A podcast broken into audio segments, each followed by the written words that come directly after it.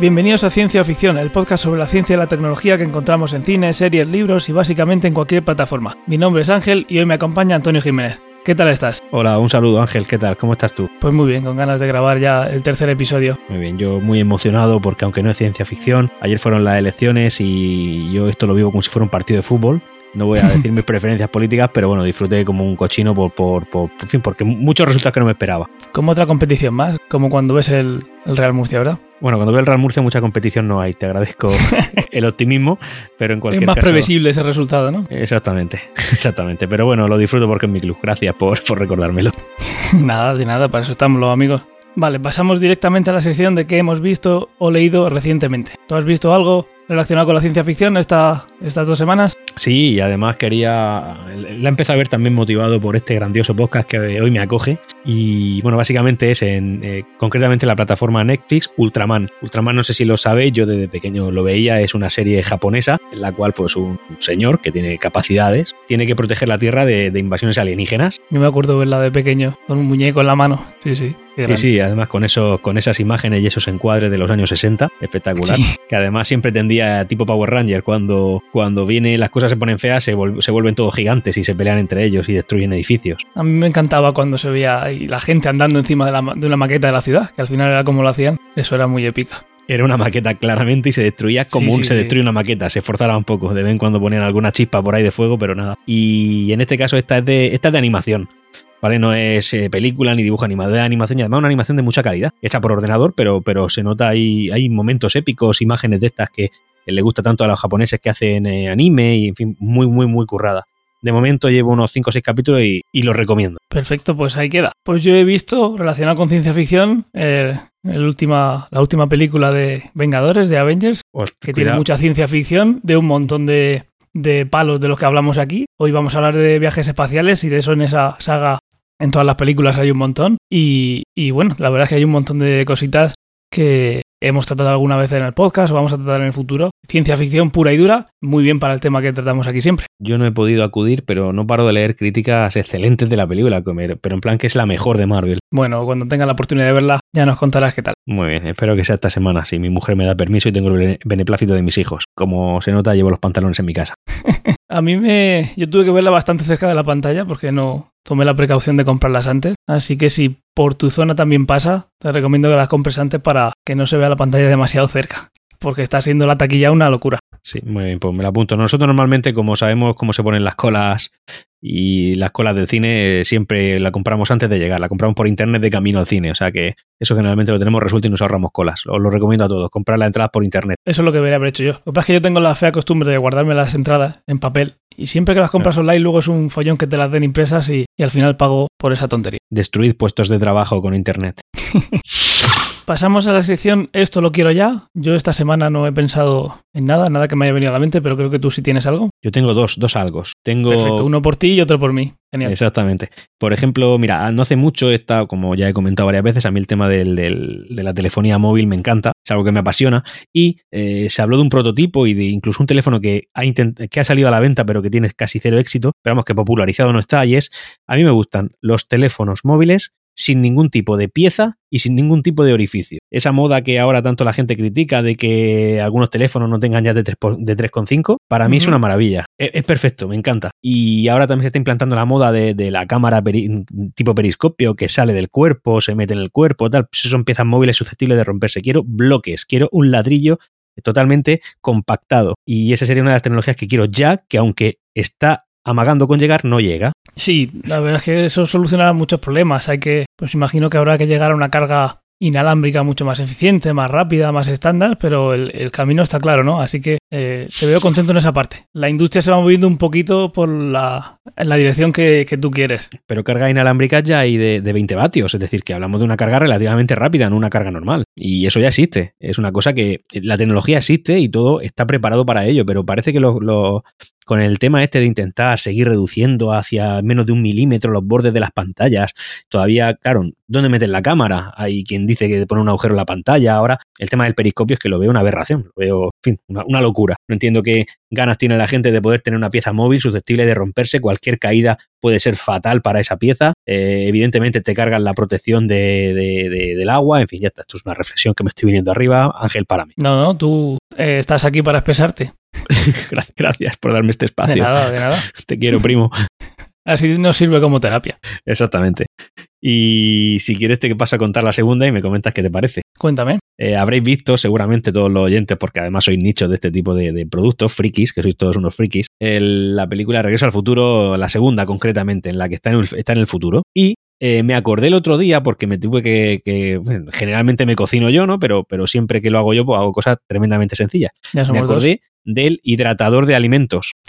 ¿Lo, lo recuerdas? Es verdad, es verdad, sí. No me acordaba. cogían una galletita pequeña del tamaño de un botón, que era una pizza pequeña, entonces la metían en el hidratador, que tenía como una especie de microondas en tamaño y forma, y, y entonces al meterlo salía una pizza completa, entera, tremenda. Pues sí, eso está bien. Yo voy a añadir ahora eh, ir un poquito más allá, como pasa en Star Trek, que tienen esa máquina que le, se acercan, le piden una comida y la hace en el momento. Pues mira, vamos. podría ser la parte que añado yo. Sí, que pero vaya eso un poquito más allá. Directamente te acercas a un agujero en la pared y le dices, quiero una tortilla de patatas. Y te hace la tortilla perfecta. Aparece ahí por parte de magia. Pero date cuenta que te pones a pensarlo y parece que es más realizable el tema del hidratador de alimentos que el prepárame lo que sea, porque eso ya requiere de muchas variables muy, Sí, muy hombre, diferentes. claro, pero esto está por soñar. Esto es para soñar. Aquí no hemos venido a... Esto creo que igual llega. Sí, tú tú cre- sueña lo grande. Yo soy, hombre, claro, sí, pues ya que estás, mientras que te preparan la comida, que venga alguien y te abanique, ¿no? Entonces, una, Hombre, Oye, pre- prepárame una hamburguesa y, man- y ab- abanícame con tu brazo eléctrico. la energía y la masa son están relacionadas. En algún momento la energía se podrá convertir en masa y te podrán hacer una hamburguesa pidiéndola. Oye, genial. Muy bien, pues ya está. Esas son las dos tecnologías que traigo esta semana, que me gustaría tener ya. But why, some say, the moon? Why choose this as our goal? And they may well ask, why climb the highest mountain? Why, 35 years ago, fly the Atlantic? Why does Rice play Texas? We choose to go to the moon. We choose to go to the moon.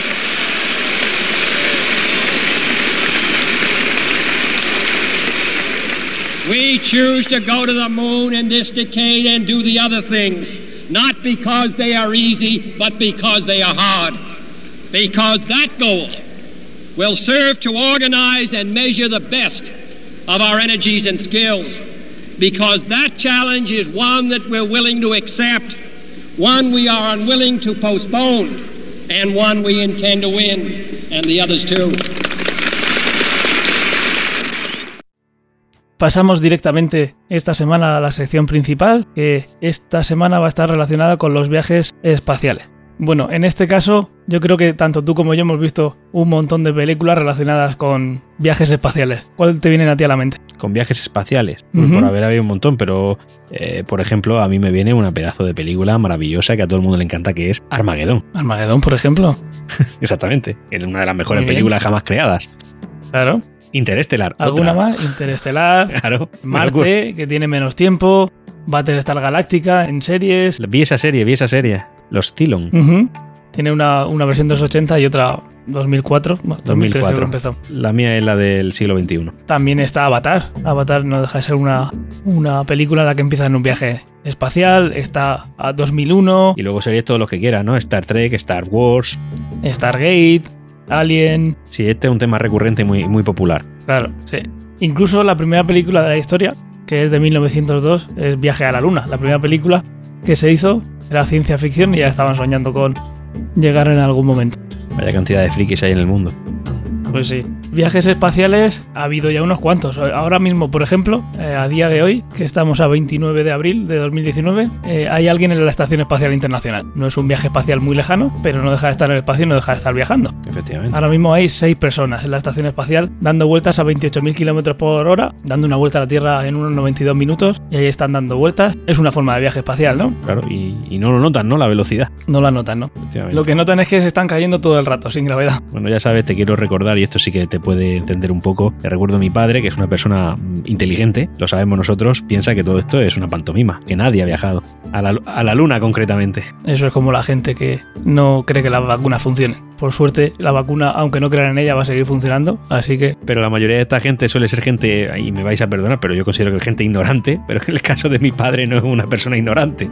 Y el hombre está convencido que no, que eso es, en fin, publicidad, publicidad estadounidense. está igual de demostrado que muchísima de la gente que piensa en que la Tierra es plana no tiene un nivel de estudios bajo ni mucho menos, o sea que no es algo relacionado, simplemente pues deciden creer que es una conspiración todo y ya está. Muy bien. Pero bueno, aquí no vamos a dar cabida a esas cosas, así que vamos a hablar del primer viaje al espacio que se hizo. El primer viaje espacial a otro, a otro cuerpo celeste fue en 1969. Sabemos que es algo posible. Y la diferencia hoy en día, si quisiéramos hacer un viaje más eh, a tiempo completo para hacer algo, porque volver porque sí no tendría ningún sentido. Hay muchas empresas como SpaceX y algunas otras que parece que nos están acercando un poquito más la idea de llegar a la Luna y poner una, una colonia, pero eso es más complicado que lo que se hizo en el viaje a la Luna del año 69 y algunos que fueron después si queremos estar un tiempo allí necesitamos un ministro. Y cualquier kilo va a hacer que suba mucho el coste. Y al final tiene que haber alguien que, que lo pague y tiene que haber un, un beneficio. Esto es como todo, cualquier empresa que se ponga, en aquel momento era a ver quién era más fuerte. Sí, como eso hemos oído en el audio, hemos oído a Kennedy decir que se iba, no porque fuera fácil, sino porque era difícil. Al final era una medida de poderes. Hoy en día, ¿cuál sería el objetivo? El objetivo no sería ese. Igual alguna empresa sí puede decir, pues yo quiero ser la primera y eso sería una forma de, de enseñar el poder que tiene, pero realmente tiene que haber una inversión muy grande. Si se quiere ir para estar allí y para pasar un tiempo, hay que llevar suministros, hay que construir y claro, eso va a hacer que la cosa sea mucho, mucho más cara. Por otro lado, el siguiente objetivo podríamos pensar que fuera Marte. También es algo que Elon Musk no se cansa de repetir, que quiere poner una colonia en Marte. Sin embargo, no todo va a ser fácil. Simplemente compensarlo, aunque se tuviera el dinero, como sabemos, no va a ser tan fácil como eso y hay algunos problemas tecnológicos y algunos problemas también médicos en este caso que habría que eh, intentar solucionar. ¿Tú sabes cuál es el tiempo que más ha pasado una persona en el espacio? En este caso, en la estación espacial. Pues no lo sé, pero diría que años, Casi, casi un año. casi un año. Sí, la cosa está cerquita de eso. Por ejemplo, por, por Scott temas Kelly, médicos o por temas económicos que no ha estado más tiempo o, o por temas psicológicos. ¿Por qué? sobre todo por, por temas tanto, no tanto psicológicos, pero que también influye, pero sobre todo médicos, porque no se sabe muy bien cuando se está en el espacio lo, cómo puede afectar al cuerpo. Hay una cosa muy chula que hizo la NASA, que es enviar a un eh, astronauta, Scott Kelly, que tiene un hermano gemelo. Scott Kelly estuvo 340 días en el espacio y cuando volvió, pues aparte de ver los cambios físicos que había sufrido, también se podían hacer comparaciones a nivel genético con su hermano que había estado en la Tierra. Que genéticamente muy sí, prácticamente igual. Eh, sí, y además haces pruebas antes y después de irte y ves los cambios que ha habido en dos personas que más o menos son iguales, pero una ha estado en el espacio 340 días. Y se vio que Scott Kelly sufrió tanto cambios físicos como moleculares, genéticos y cognitivos. Madre mía. Además de que tardó bastante tiempo en recuperar la masa muscular que había perdido por estar en condiciones de eh, microgravedad que se dan en la estación espacial. yeah. No porque en la estación espacial no haya gravedad. La estación espacial prácticamente la gravedad es igual que la superficie de la Tierra. ¿Eso lo habías pensado alguna vez? Pero que, que en la estación espacial que está a cientos de kilómetros, ¿no? A 400 y algo. A 400 La kilómetros. gravedad es prácticamente igual que la superficie de la Tierra. O sea que ellos van, andan- van andando sobre el suelo. No, ellos están exper- experimentando microgravedad porque la nave está girando alrededor de la Tierra y es como si estuviera cayendo todo el rato pero sin caer. Ah, claro, claro. Y eso es lo que produce esa sensación de ingravidez. Pero realmente si mides la, la gravedad, si la calculas, ves que la diferencia de 400 kilómetros con lo que hay del centro de la Tierra a la superficie y esos 400 kilómetros es muy muy poquita la diferencia. Y obviamente no es cero. Pero como están todo el rato cayendo, parece que hay ingravidez. Y ellos, ellos no tendrían la sensación de estar cayendo todo el rato. Ellos tienen la sensación de estar cayendo todo el rato y tienen que acostum- acostumbrarse a esa sensación. Tiene que ser la cosa. Y el hombre se pasó 340 días cayendo. No es el que más tiempo ha estado, si no recuerdo, pero sí, como muchos suelen estar ese tiempo. Madre mía. Una cosa también que afectó fue la visión, que desarrolló un edema del, del disco óptico, para que veamos que son cosas que está pasando en el espacio. Cualquiera que, se pre- que pretenda estar más de 340 días o quiera hacer un viaje a Marte, pues eso tiene que considerarlo. También eh, se produce pérdida de densidad ósea, también tuvo cálculos renales y hay que tener en cuenta que la Tierra protege mucho de la radiación del Sol y la radiación que viene de todas partes del universo. Cuando estamos aquí estamos súper protegidos, no solo por la atmósfera, sino por el campo magnético de la Tierra, que en la estación espacial eh, está, sigue estando dentro. Pero si fuéramos más lejos, dejaríamos de estar protegidos por esa, por esa capa de protección extra. Y en un viaje a Marte, pues algo que eso también hay que tener en cuenta, que la exposición a la radiación, ya sabemos la consecuencia de la radiación en el cuerpo puede ser fatal. Y la temperatura más o menos, no sé si lo sabe de cabeza, de Marte respecto a la Tierra, ¿qué diferencia de grados hay? Entiendo que es mucho más caluroso. Eh, Marte... No, es más, más, frío, perdón, más frío, sí, que está más Es más frío porque, aparte de por eso, porque la atmósfera es menos densa. Vale. Nosotros hemos puesto en Marte eh, robots, que son como coches, que la verdad es que es una, una, hazaña bastante grande. Hace poco incluso uno dejó de funcionar, ¿no? Tuvo buena noticia. Sí, la Curiosity. Exactamente. Ese cacharro que eh, se mandó para poquitos meses y ha estado funcionando 11 años, que ha sido una pasada. Tú piensas que cuando tú mandas un objeto en el espacio, tú lo pones a una velocidad para que salga de la Tierra y para que llegue a donde tiene que llegar. Pero luego tú necesitas que eso frene, porque si no, se, eh, haces un cráter en el planeta en el que vayas, ¿no? Y eso necesita energía la capacidad que tuvo la ingeniería de la NASA para hacer que aterrizara un objeto como la Curiosity que pesa 900 kilos pesaba sin cohetes, que lo usaron paracaídas que tenían una capacidad para no romperse impresionante, es una pasada. Si llega desde la atmósfera de Marte, la velocidad que cogería sería enorme. Claro, tú estás mandando algo desde la Tierra y luego tiene que frenar para que eso eh, aterrice con seguridad. Y eso que al final, ¿qué es? Si quieres mandar una persona, quieres mandar incluso en un cohete reutilizable, como quiere hacer SpaceX, eso al final es más combustible, más peso y la dificultad que tiene aterrizar y luego volver a salir. Así que es algo que va a ser muy muy caro. Eso es algo que nadie duda. ¿Se puede hacer? Se puede hacer. ¿Va a ser complicado? Muy complicado. Hay que tener en cuenta que unos nueve meses se tardaría en llegar. Y en esos nueve meses tienes una, una serie de personas que están encerradas, lo que tú has dicho psicológicamente, pues eso no deja de ser como... Claro, como, como poco ya sabemos que tienen que estar fuera 18 meses, el viaje de ida y el viaje de vuelta. Claro, y ya que los mandas a, tanta distancia, se que, cuando más cerca está de la Tierra, creo que están a unos 55 millones de kilómetros, cuando más cerca está Marte de la Tierra, pues obviamente tienen que, tendrán que estar un tiempo allí. Si no, ¿para qué? Por curiosidad, ¿cuánto durará un año de Marte? Es una, una vuelta al, Sol, quiero decir. Voy a, voy a buscarlo. 687 días. No llega a dos años. No llega. En ese tiempo que van a estar viajando, ¿qué hacemos? Esos problemas que, que, se han visto que tuvo Scott Kelly estando de 140 días en la estación espacial, le pasarían a la gente que estuviera en ese viaje a Marte, ¿verdad? Sí. Una forma de evitar eso sería teniendo gravedad artificial, como pasa en todas las series que hemos visto. Bueno, no todas, pero muchas. ¿Tenemos esa tecnología? Hoy en día no se, no se sabe cómo se puede controlar la gravedad y no se sabe si alguna vez se podrá controlar. Así que la gravedad artificial que vemos en alguna serie, alguna película que le dan un botón y se activa la gravedad, eso hoy en día no se sabe y no hay nadie investigando en eso porque la gravedad no se puede manipular hoy en día como si cogemos y la electricidad subimos el voltaje y lo bajamos. Ya tenemos una nueva tecnología para esto, lo quiero ahora. Eso, por ejemplo, estaría bien. Imagínate un ascensor que se rompe y puedes controlar la gravedad. Pues cuando va a llegar abajo, cortas la gravedad un momento y ya no se cae. Algo tan simple como un ascensor, estás poniéndole ahí tecnología futurista para que no tenga un accidente. Pero hoy en día eso no se sabe ni por dónde cogerlo. Y entonces una cosa que se puede hacer es algo que en Interestelar eh, enseña muy muy bien, que es una nave que gira. Si nosotros tenemos una nave que gira, podemos crear una gravedad artificial. Igual que cuando nosotros estamos en un coche y cogemos una curva, cuando giramos a la izquierda del coche, parece que hay una fuerza que nos empuja a la derecha. Si nosotros ajustamos la velocidad de la curva y el radio de la curva, podemos hacer que esa fuerza hacia afuera sea como la fuerza de la gravedad. Eso es la energía centrípeta, ¿no? Y centrífuga y centrípeta. Exactamente. Si nosotros hacemos los cálculos, es muy fácil, según el tamaño de la nave, calcular una velocidad de rotación que nos dé una gravedad como la de la Tierra. Y eso ya haría eh, que en parte nos quitáramos el problema de que hemos visto eh, en astronautas que sufren en la estación espacial que están en, en, una zona en la que la gravedad es prácticamente cero. Pues eso que hacen en el interestelar es algo que se podría hacer. ¿Va a costar dinero? ¿Va a ser eh, difícil de hacer tecnológicamente? Sí, pero dudo que si alguien se lo propone y es algo que se pone en un presupuesto y alguien dice vamos a hacer esto porque vamos a viajar y queremos que la gravedad la podamos simular con la fuerza centrífuga de esta manera, eso no creo que haya ningún problema. ¿Tú cómo lo ves? Pues yo lo veo espectacular, pero claro, yo muchas veces pienso,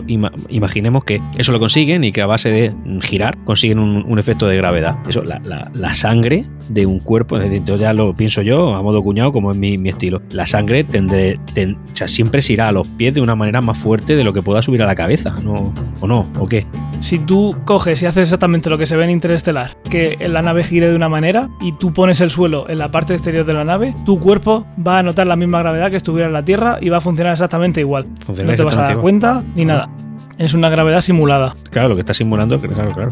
Es como, es como si tú estás en el espacio y tú estás dentro de una caja y pones un cohete abajo que acelera a 9,8 metros por segundo al cuadrado, que es la aceleración de la gravedad. Si tú estás dentro, encerrado y no ves un punto de referencia de algo que se mueva, tú te vas a creer que estás en la Tierra parado. No Claro, tienes ni idea No te das cuenta. de, de que exactamente. No tienes una referencia que ves, eh, digamos, moverse, por tanto, tú no ves nada. No hay nada que te haga indicar que estás en movimiento continuo. Sí, así Vale, es. Ya lo voy entendiendo. Así que esa sería una manera de evitar eso que hoy en día estamos viendo que la gravedad afecta. Y esto es pensando en ir a Marte. Si quisiéramos ir más lejos, las cosas obviamente se complican. Se complicarían porque no sería lo mismo, pero más tiempo. Claro, y eso no es poca cosa. Y hoy en día ya han sido observado, observados y demostrado que puede haber 49 planetas posiblemente habitables. Eso ya con medidas de estudios de atmosféricos, sabiendo la composición que tienen, suponiendo que por la temperatura a la que están y a la distancia que están de su estrella, a la que, de la estrella a la que giran, puede ser que haya agua en estado líquido. Algo que hoy en día sabemos que es súper necesario, imprescindible para la vida tal y como la conocemos. Pero claro, esos planetas, aunque están muy lejos, sí que es verdad que hay uno que está bastante cerca, pero bastante cerca es 4,2 años luz. Madre mía. Eso es lo más cerca, esa es la estrella más cercana que tenemos y por casualidad, o igual no, igual es que es muy probable que haya planetas y hemos tenido la suerte de ver uno ahí porque está más cerca y es más fácil de ver, puede ser casualidad o no. Ese planeta está a 4,2 años luz y eso es aquí al lado. Y eso tecnológicamente tenemos capacidad para llegar ahí, ¿no? Esa es la pregunta clave. Eh, en 2001, el libro, de los Gui- el libro Guinness de los récords le dio al Apolo 10 la velocidad máxima que, se ha, que ha alcanzado un objeto y fue justo durante la reentrada de la Tierra. Y eso fueron 39.897 kilómetros por hora, 11 kilómetros por segundo. Más o menos la velocidad que necesitas para poner un cohete, para sacar un cohete fuera de la Tierra. ¿De acuerdo? A esa velocidad se tardaría en llegar a la estrella que hemos dicho 118.000 años. 118.000. Vale, pues. 118.000 años. Y luego está la eh, New Horizons, que es la nave que se mandó para que pasara al, al lado de Plutón, para mandarnos esas fotos que fue, estuvo tan de moda hace unos años, ¿te acuerdas? Sí. Las primeras imágenes de Plutón, que no tenían nada que ver con las que vimos nosotros en el colegio. Pues esa nave alcanzó 45 kilómetros por segundo, que es lo más rápido que hemos puesto. que A 45 cuatro- kilómetros por segundo, cuatro veces más rápido que el, que el Apolo. ujú, unos 160.000 kiló- kilómetros por hora, en eso, a esa velocidad se tardarían 29.000 años solo. Ah, bien, bien, bien. 29.000 años es algo que no se puede asumir. Entonces, ¿tecnológicamente se puede hacer? Pues de esta manera que estamos hablando, no. Y habría que buscar otra forma de, de- de desplazarse. O, Habría o que hacer, buscar otra forma de desplazarse. o hacer como la película Passenger, ¿no? Que asumir que empezamos a viajar ya y que lo que llegará más adelante serán otras generaciones. Se crea una comunidad dentro de la película, no sé si lo recuerdas. Esa también sería otra manera. Ahí habría que ver cómo pasar ese tiempo en la nave, eh, algo que se suele hablar mucho y suele ser una solución de ciencia ficción para este tipo de cosas es eh, congelar a la gente, la criogenización, ¿verdad? Eso también es algo que hoy en día no sabemos cómo hacer. Hemos visto que hay eh, ranas en Groenlandia que son capaces de pasar el invierno congeladas y generar una sustancia que hace que las células no se eh, la bueno mejor que las células el agua que hay dentro de todas las células de nuestro cuerpo y de todos los seres vivos cuando se congelan el, eh, se, se forman cristales y ese cristal rompe la estructura de la célula. Esto es lo mismo que decir que si te congelas te mueres. Sí, se- sí que se han visto animales como una rana como he dicho que es capaz de generar una sustancia que hace que al congelarse el agua no se formen cristales y no, se- y no se rompa. Eso podría ser una manera de intentar hacer algo para que un humano pueda congelarse y pasar un tiempo, pues como hemos visto en muchas películas, pues durmiendo hasta que llegue cerca de su objetivo y la- el ordenador de a bordo lo despierte. Sin embargo, es algo que hoy en día no tenemos ni idea de cómo hacer. En la segunda entrega de ciencia ficción también hablamos del tema de enviar nuestras conciencias en vez de mandar nuestros cuerpos. Esa sería otra tercera vía, ¿no? Esa sería otra manera. Tienes un soporte que no, que, no hay que darle de comer y no hay que mantener, pues Y que- puedes y que estar no ahí. pesa, que eso también es un tema muy importante. Que no pesa. Sí. sí que es verdad que hay una cosa también que yo leí en un libro, que tampoco voy a decir qué libro es por si alguien lo lee, que no se spoilee porque es algo, no es un spoiler, pero a mí me, me impactó cuando lo vi. Y es que igual una conciencia en un ordenador, para esa conciencia como la forma de procesar es diferente y suele ser mucho más rápida en un ordenador, eh, quizás un segundo en una conciencia metida en un ordenador es como miles de años en, en un cerebro humano. Y entonces puede ser que te mueras de desesperación. ¿Entiendes lo que te quiero decir? Pues podemos mezclar las tecnologías de enviar conciencias y criogenización de conciencias virtuales. Claro, yo creo que tendrías que ponerla en pausa, porque si no te, si puedes pensar tanto, al final la conciencia eh, no envejece, pero sí que pasan miles y miles de años y termina la pobre conciencia volviéndose loca de estar. Bueno, habría Claro, que ponerlas ya- a hablar entre ellas. Ya cuando claramente. llega lo, lo metes en un cuerpo y lo único que quieres es morir. Claro, sí, sí. Por favor, apagadme que yo he estado aquí viviendo toda la vida y he estado pensando en todos los horrores que ha hecho la humanidad y, y- y no quiero seguir viviendo. No merece la pena. Había hecho un viaje para nada. Un saludo.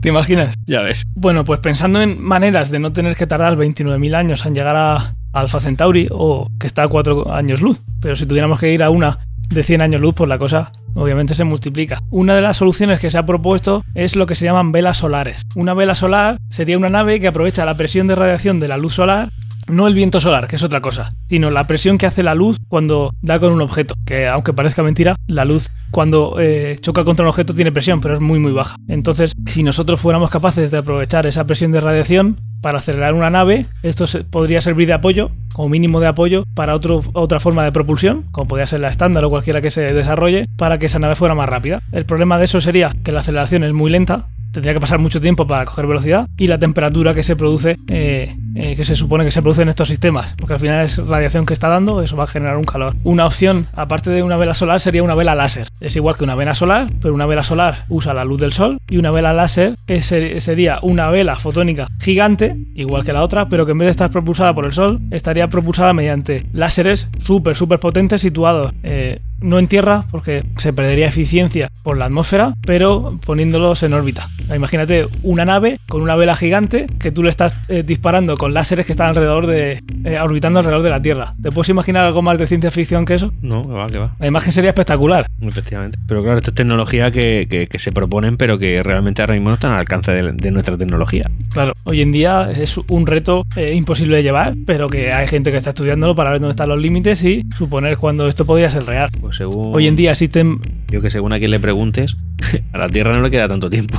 Ya, puede ser. Como nunca se sabe cómo va a progresar la, humanidad en cuestiones tecnológicas, hay épocas que son muy fructíferas y otras que pasan siglos sin, sin que avance nada, quién sabe. Existen varias versiones de, de este sistema, algunas emplean láseres de microondas y algunas láseres de partículas. En vez de enviar luz, se mandan partículas, como puede ser pues un haces de protones o electrones. La cuenta, aquí es donde viene lo interesante, que si dispusiésemos de un conjunto de láseres espaciales de 25 gigavatios de potencia, 25 gigavatios, ya dejo a la gente que, que mire el láser que lleva en el bolsillo o cualquier cosa, para que se haga una idea de lo, de lo que son 25 gigavatios en un láser. Como si te da un láser de 25 gigavatios, no te preocupes que no vas a vivir mucho más, ¿no? No creo ni que no lo vas a ver ni venir. Exactamente.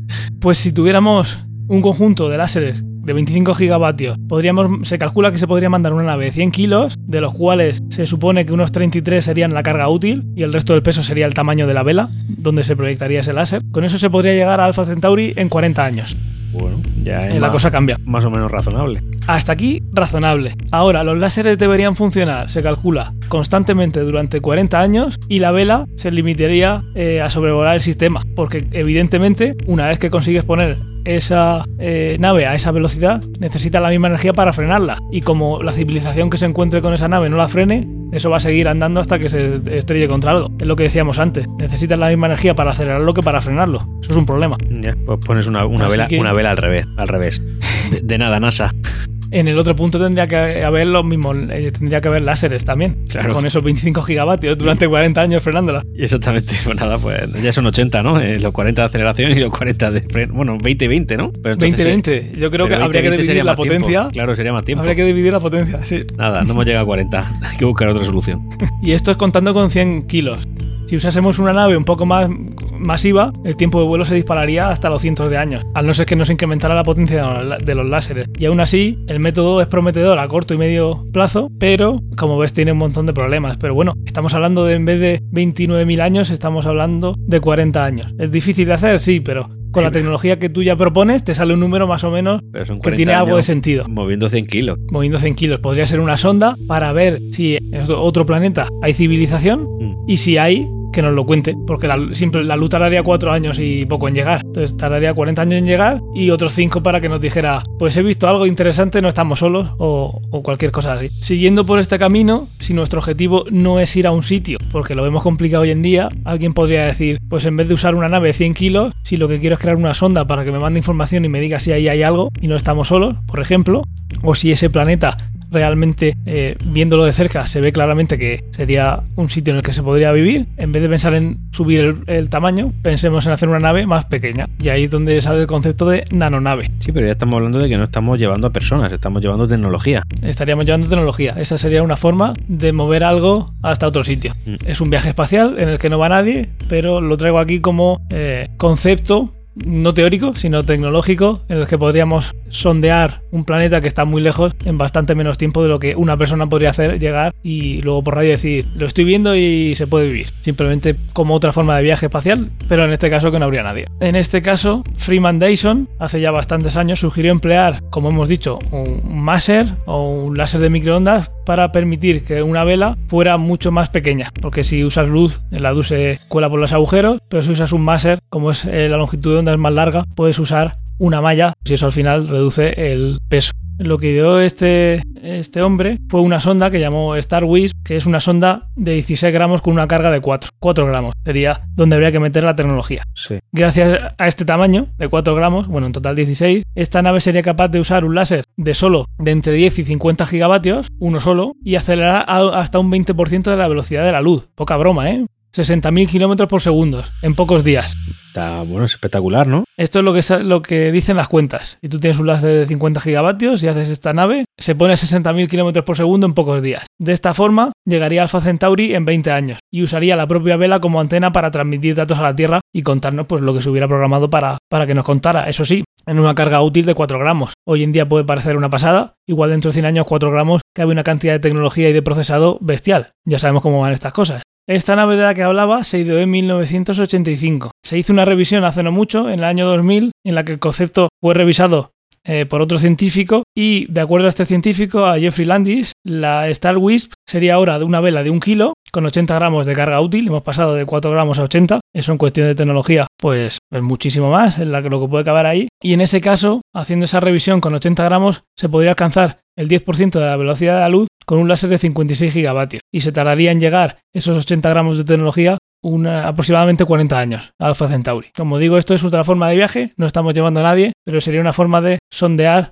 un planeta cercano, o no tan cercano, pero bueno, es lo más cercano que fuera el sistema solar, para ver realmente qué podía, eh, qué puede haber en, en ese sitio y si realmente se puede, se podría vivir ahí, por ejemplo. Y en el presente llegamos a la iniciativa Breakthrough Starshot, que se ha anunciado hace poquito y que también estaba involucrado en eso. Todo esto entiendo que son iniciativas privadas. Sí, Bien, bien. O sea, porque la NASA no, no está interesada, o, o sea, la NASA quiere decir, bueno, como organismo gubernamental más potente que hay en la Tierra sobre este tipo de asuntos. si está pensando en eso o no, no es algo que haga público como, como un objetivo que ya tenga pensado. Pero seguro que hay alguien dentro haciendo estos mismos cálculos y pensando en el futuro en hacerlo. Pero eh, hoy en día esto está saliendo de boca de iniciativas privadas y al final son cálculos teóricos. Claro, y la iniciativa privada hay que tener en cuenta que se mueve siempre por intereses privados y por tanto intereses económicos. O sea, algo, algo quieren buscar, porque esto ya no es un a ver quién la tiene más larga, si Rusia o Estados Unidos. Esto ya es económico. O no, en este caso, por ejemplo, en este último caso, es algo que también estaba involucrado Stephen Hawking, y era hacer una nave, realmente una nanonave, que fuera capaz de, llevar, de llegar a Alpha Centauri en cuestión de años, en poco tiempo. Sería usando nanotecnología, algo que hoy en día sería complicado, pero bueno,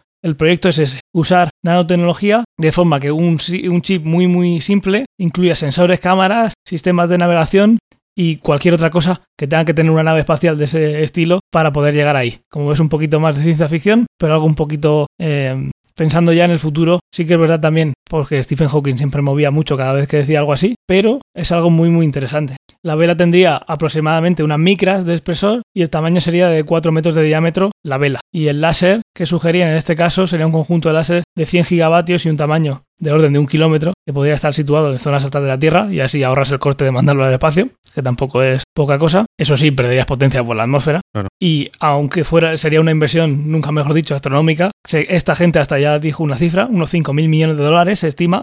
A mí no me parece mucho, teniendo en cuenta que por los años 90 el, el telescopio Hubble costó 2.000 millones y el pobre salió miope, tuvieron que luego arreglarlo. Teniendo en cuenta la, teniendo en cuenta la inflación a día de hoy, 2 millones de, euros, de dólares no son 2 millones de ahora, los de entonces. 2.000, Do- Ya, ya, bueno, perdón, es verdad. 2.000 millones de antes podrían ser, yo que sé, a lo mejor eh, 3.000 millones de ahora. Y en aquel momento había mucho escepticismo de lo que el Hubble iba a dar, por ejemplo, y ha sido una pasada todo lo que ha dado y sigue dando. Habría que pensar también si esta inversión de 5.000 millones, que según algunos escándalos que hemos visto nosotros en nuestro país tampoco parece tanto, de a ver qué, se, qué provecho se lo va a sacar, como tú has dicho, si al final este dinero tiene que sacar de un sitio, si es de una iniciativa privada o trabajando con una pública, el objetivo va simplemente a ser como el del Hubble, Mm. vamos a aprender de dónde venimos y cómo, de este, dónde está, de qué está hecho el universo, etcétera, etcétera. En este caso, podría ser si hay vida en un, o se puede haber vida en un planeta. No es poca cosa. Además, Pero con claro, ese, deja de ser una inversión bastante grande. esa inversión es importante que no se haga en España, porque si fuera en España, con ese dinero lo que hacemos son un montón de viviendas vacías.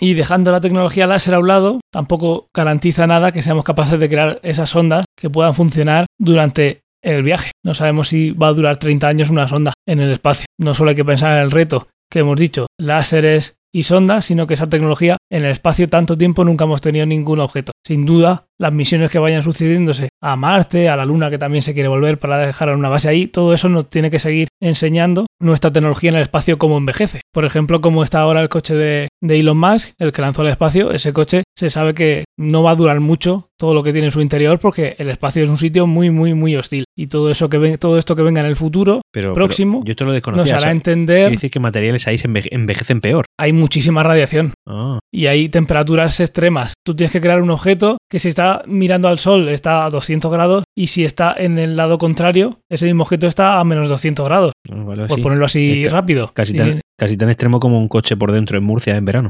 Exactamente. Y tiene la diferencia la- de temperatura brutal, de 400 grados entre un sitio y otro. Todo eso va a hacer, hace que cualquier cosa que está en el espacio requiera como mínimo un mantenimiento. Y esa ciencia de materiales va a seguir evolucionando según viajemos más y más. La estación espacial está dando vueltas todo el rato y eso se va aprendiendo día a día, pero cuando vayamos un poquito más lejos, volvamos a la Luna o se vaya a Marte, cada vez que se haga algo, salga bien, salga mal, salga regular, se va a aprender un montón de cuánto podemos estar en el espacio con la tecnología que tenemos y con los materiales que tenemos. Y todo esto contando la parte más científica. Luego podemos pasar a la parte más de ciencia ficción, que sería, pero ¿a qué velocidad puedo ir yo como mucho? Yo puedo llegar a la velocidad de la luz, Yo me entiendo que no. Si estamos hablando de que a la velocidad de la luz vas a tardar mucho más de lo que tarda la luz en llegar a distancias, pues entiendo que no. Si nosotros fuéramos capaces de ir a la velocidad de la luz Mm. y vamos a, una- a un planeta que está a 5 años luz, ¿cuánto se tardaría Cinco, a la velocidad de la luz? cinco años. 5 años. Pues yo digo que sí. Pero se puede, se puede llegar, podríamos llegar a acelerar tanto para llegar a la velocidad de la luz. La respuesta es que no. Claro. La respuesta es que no por la, la fórmula más eh, famosa de la, de la historia. Tú sabes cuál es, ¿no? Imagino. Eh, ¿Cuál te viene a la cabeza? La de Einstein. Exactamente. ¿Te acuerdas cómo era? E igual a mc al cuadrado. Yo qué sé, tío, más o menos. Exactamente. Exactamente. Ni más ni menos. Eh, Es sí, así. toma. No he buscado nada, no me ha dado un, tiempo. ¿eh? un mini punto. Gracias. Es un maxi punto, ¿eh? Que no, no es mi campo. Pero gracias. Lo que viene a decir esa fórmula es que si tú quieres acelerar una nave o cualquier cosa, cuanto más cerca esté de la velocidad de la luz, más energía hará falta para seguir acelerándola. Y si llegara a estar muy cerca de la velocidad de la luz, haría falta una energía casi infinita para seguir acelerando. La respuesta es entonces que no, no se puede llegar a la velocidad de la luz por métodos de aceleración convencionales. No puedo estar acelerando una nave más y más y más y más hasta que alcance esa velocidad. Con un motor de esporas a lo mejor se consigue. Con un motor de esporas puede ser. O puede ser si hubiera eh, alguna manera de directamente saltarse eso e ir a la velocidad de la luz. Como las partículas que se llaman taquiones, que es una partícula que no se ha demostrado que exista, que es una partícula teórica. Un taquión es una partícula que siempre va por encima de la velocidad de la luz. Pues si se pudiera hacer algo con taquiones, pues igual sí. Lo que pasa es que esto tendría un problema. El problema viene como siempre por la relatividad. Si yo soy capaz de ir, y esto también lo se habla en interestelar, aunque es más por la parte de, de gravitación que por la parte de velocidad, pero la relatividad no deja lugar a dudas. Si yo soy capaz de ir muy muy rápido, muy cerca de la velocidad de la luz, el tiempo va a pasar de manera diferente para mí que para alguien que está en reposo, que alguien que está en la Tierra. Y si tú quieres viajar de un sitio a otro, pero no quieres que en la Tierra hayan pasado mil años, porque tú quieres seguir volviendo a casa y que no esté todo el mundo muerto, digamos que esa manera no sería una manera de afrontar el problema ir más y más rápido de esa manera no podría ser. Una manera que ha solucionado la ciencia ficción eh, este problema es el hiperespacio. Nos creamos un hiperespacio que no es el espacio normal, que es un sitio en el que yo me meto y puedo ir muy rápido, pero no tiene el problema de la relatividad. Y tan fácil. Ya está. si hay un problema, lo Ya está, eliminamos. sencillo. Exacto. Esa es una de las maneras que se soluciona. Qué bonita la ciencia ficción. ¿Podría llegar esto a ser real alguna vez? Pues quién sabe. Igual hay alguien que habla de teoría de cuerdas y que son 11 dimensiones y están ahí dobladas y un patatín patatán. Y que si somos capaces de ir por esas dimensiones, igual vamos súper rápido y nos saltamos eso. Hoy en día no se sabe una manera de viajar a una velocidad tan rápida sin tomar atajos que no haga que la- el tiempo pase diferente en la nave que en un sitio como la Tierra. Entonces no es algo que merezca la pena ni plantearse porque estás mandando a alguien para que se vaya y cuando vuelva no haya nada. ¿Se te ocurre algún otro atajo que hayas visto en, en la ciencia ficción? Y hombre, eh, Interestelar, volvemos siempre a Interestelar, eh, Gargantúa. Es un, un agujero negro, básicamente. Sí y no. En Gargantúa es el agujero negro y ahí pasan cosas muy raras al final. No vamos a decir nada más. Mm. Pero yo me iría a la parte anterior. cómo llegan a donde está la gargantúa, con un agujero de gusano. Es básicamente entrar por un lado y salir por otro a una distancia enorme. Y además eh, la forma en la que se ve el agujero de gusano cerca de Saturno que se ve en esa película es como el resto de la película visualmente es espectacular. La teoría de los eh, agujeros de gusano es algo que viene de una posible solución de las ecuaciones del campo de la teoría general de la relatividad de Einstein, que siempre que hablamos de estas cosas Einstein está por ahí. Un agujero de gusano, eh, de forma física, se le llama un puente de Einstein-Rose. ¿Y qué sería un agujero de gusano? Sería un objeto celeste, vamos a llamarle así, que conectaría dos puntos en el espacio que, si no se conectan por ahí, están muy distantes. Imagínate que eh, esto se ve también muy bien en este Estelar y se ve en muchos sitios, de hacer una marca en un papel, doblarlo y hacer un agujero por el medio. Sí, sí, en Interestelar lo explican literalmente así. Sí, ellos lo que hacen en la película es coger un folio, si, si me permites explicarlo, porque sí, sí. Vale, pues me, veo capacitado para esto. Eh, coge un folio, entonces dibuja un punto en un extremo de un folio y en la otra esquina dibuja otro punto.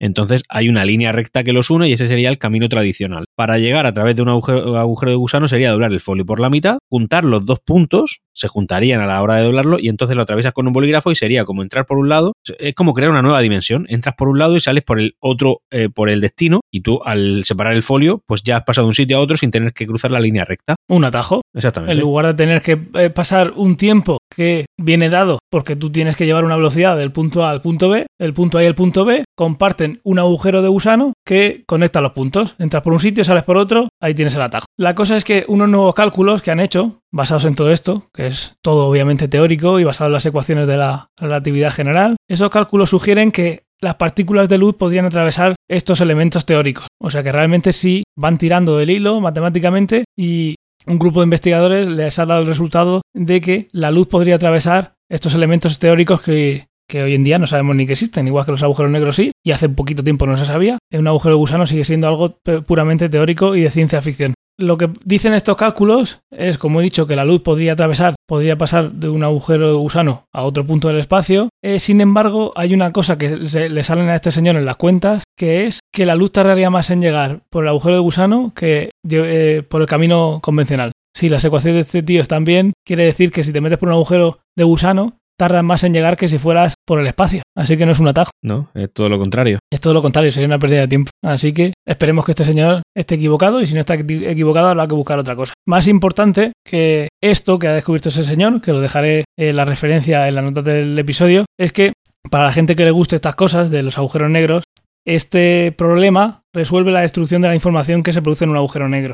Un problema que tienen los agujeros negros, según Stephen Hawking, los agujeros negros emiten eh, radiación, la radiación de Hawking, y según eso, un agujero negro con el tiempo se evaporaría. Pero hay una ley que dice que la información no se puede destruir, es igual que la energía. La energía sabes que se dice eso, que no se crea ni se destruye, solamente se transforma, ¿no? Transforma, sí. Pues con la información pasaría lo mismo. Y en un agujero negro, al caer al agujero negro, la información de cualquier partícula, a nivel cuántico, esa información se perdería si el agujero con el tiempo se evapora y desaparece. Lo que dicen las cuentas de este señor, que podría ser que esa, esa radiación de Hawking, que todavía no se ha detectado, pero suponiendo que existe, que esa radiación que predijo Hawking, igual no es que el agujero negro se evapore, sino que está saliendo luz, está saliendo información de una luz que viene de otra parte del universo. O sea que realmente podrían existir los agujeros de gusano, pero que eso que está saliendo de ahí, que en este caso es luz, que es lo que se ha, lo que se ha demostrado teóricamente de momento, no estaría yendo más rápido que si hubiera venido por el camino convencional. Así que un fastidio por un lado, pero bueno, si puede dar para avanzar por otra parte en la física, pues mira, algo es algo. Pues sí nos quedaría una forma de viajar en el espacio que sería la que aparece en Star Trek, que es la velocidad de curvatura. También te sonará, ¿verdad? Eh, sí, claro. O sea, eh, lo que usan cuando tienen, quieren recorrer largas distancias. La velocidad de curvatura hace que no necesites un agujero negro, hace que no necesites un hiperespacio y acaba con los problemas de la relatividad.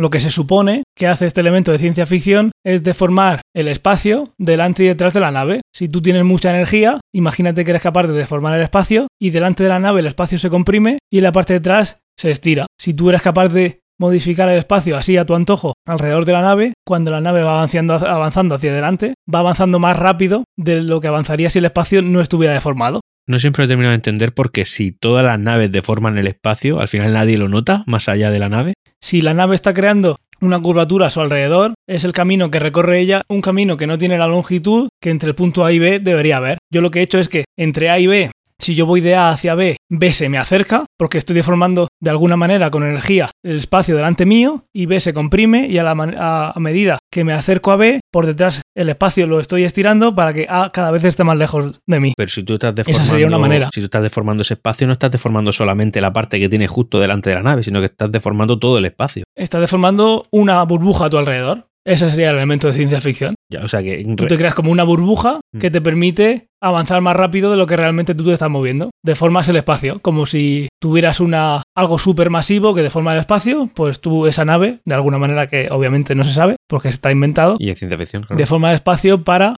que lo que hay delante tuyo no esté tan lejos como en principio estaba, antes de usar esa velocidad. Esto lo que estamos viendo es que hay muchas cosas de ciencia ficción que se podrían aplicar o es que si las piensas podrían ser válidas para este tipo de objetivos. O sea que no, Esa no- es la no- cosa. no es solamente para un profano en la materia que eh, vea la nave de Star Trek ir muy rápido, sino que se habla de teorías que podrían ser aplicables. O sea, en fin, que, que le dan plus de, de- de interés, de interés. Lo bueno que tiene la ciencia ficción y lo que creo que hace interesante este podcast y esta eh, temática es que siempre que se crea algún elemento de ciencia ficción está basado en cierta parte de la realidad. Además, lo chulo de la, de la ciencia ficción es que eh, igual con el tiempo, eh, a lo mejor ha dado con soluciones que hoy no hemos podido aplicar o que no comprendemos y que más adelante dé con, soluciones a problemas reales, ¿no? Puede ser que a lo mejor esto de la curvatura ahora, ahora, en fin, la teoría está muy bien, no es aplicable, pero a lo mejor dentro de 200 años tenemos la tecnología para poder aplicar algo que, que, que hace 200 años atrás, es decir, en la actualidad ya se hablaba de ello, ¿no? Eso es lo apasionante de la ciencia ficción. La ciencia ficción de hoy es la ciencia del mañana. Sí, pero, pero, pero que esto que es Un- una teoría que se aplica, que se aplica en una serie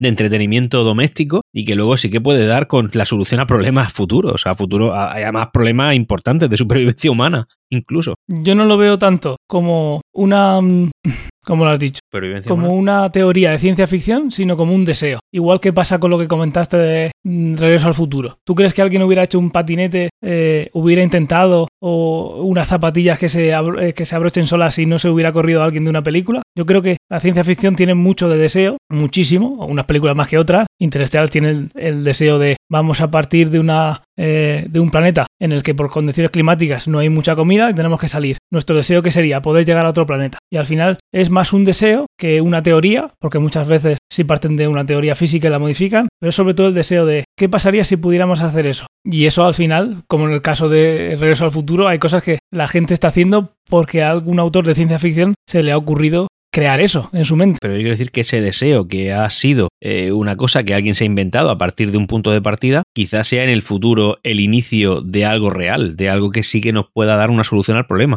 Exactamente. Ahí está la, la grandeza de la ciencia ficción, sobre todo cuando se hace bien, pero en general creo que no hay ciencia ficción mala, hay ciencia ficción mal llevada, pero siempre hay alguna idea que te hace pensar y soñar, y como tú dices, en el futuro puede ser que ya no sea un sueño y se haya conseguido hacer eso. Yo creo que eso es lo grande de, de la ciencia ficción y por qué me gusta tanto el género. Y porque tenemos un podcast tan nutrido y tan bueno, ¿no? Gracias a ti. Yo simplemente estoy aquí para, para pasar un rato ameno y hablar de lo que me gusta, y acaba de salir el motivo de por qué tanto me gusta.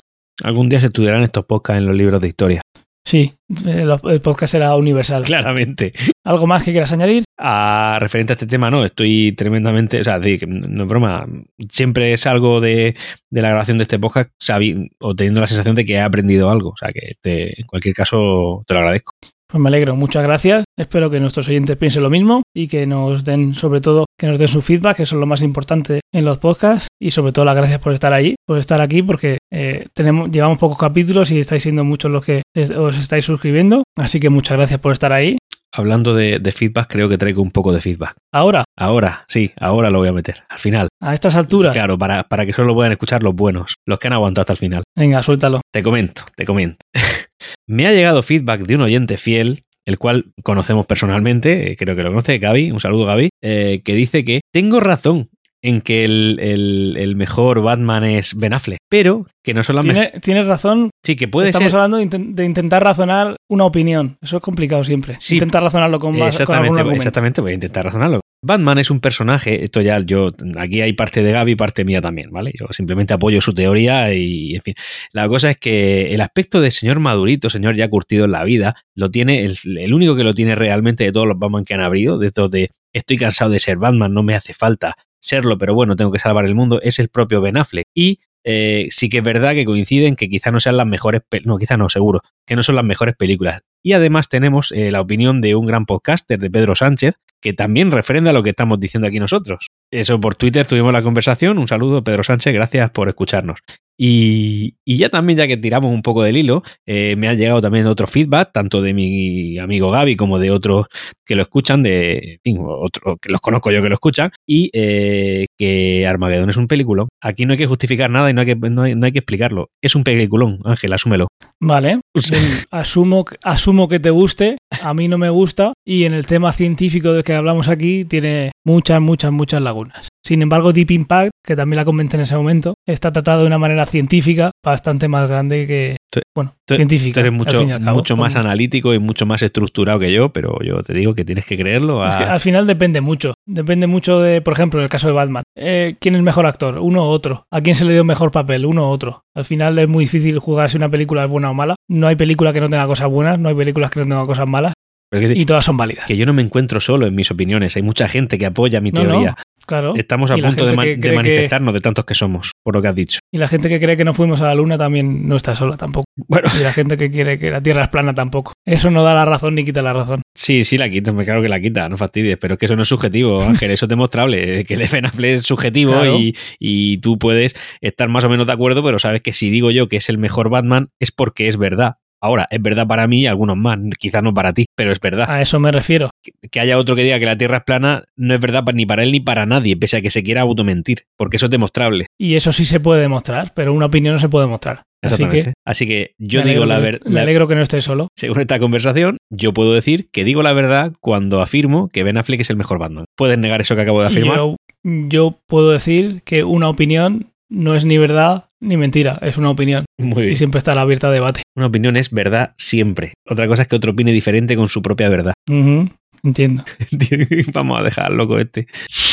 Y hasta aquí el programa de hoy. Espero que eh, el feedback también eh, perdáis un segundito y nos deis cinco estrellas en, Apple Podcast, que también nos valoréis en iVoox, que os animéis a, estas, a este feedback que nos estamos dando, que nos está llegando por otro canal que entréis en la página web en cienciaficción.com y las escribáis en el episodio del podcast. Y como, como he dicho antes, muchas gracias por escucharnos, muchas gracias, muchas gracias por suscribiros. La verdad es que estáis dando un apoyo eh, muy grande para el poco tiempo que llevamos. Y como he dicho, muchas gracias. Y también muchas gracias a ti, Antonio. Muchas gracias, Ángel. Pues nada, si todo va bien, en un par de semanas estamos aquí con otro capítulo. Un saludo y muchas gracias. Muchas gracias. Un saludo a todos.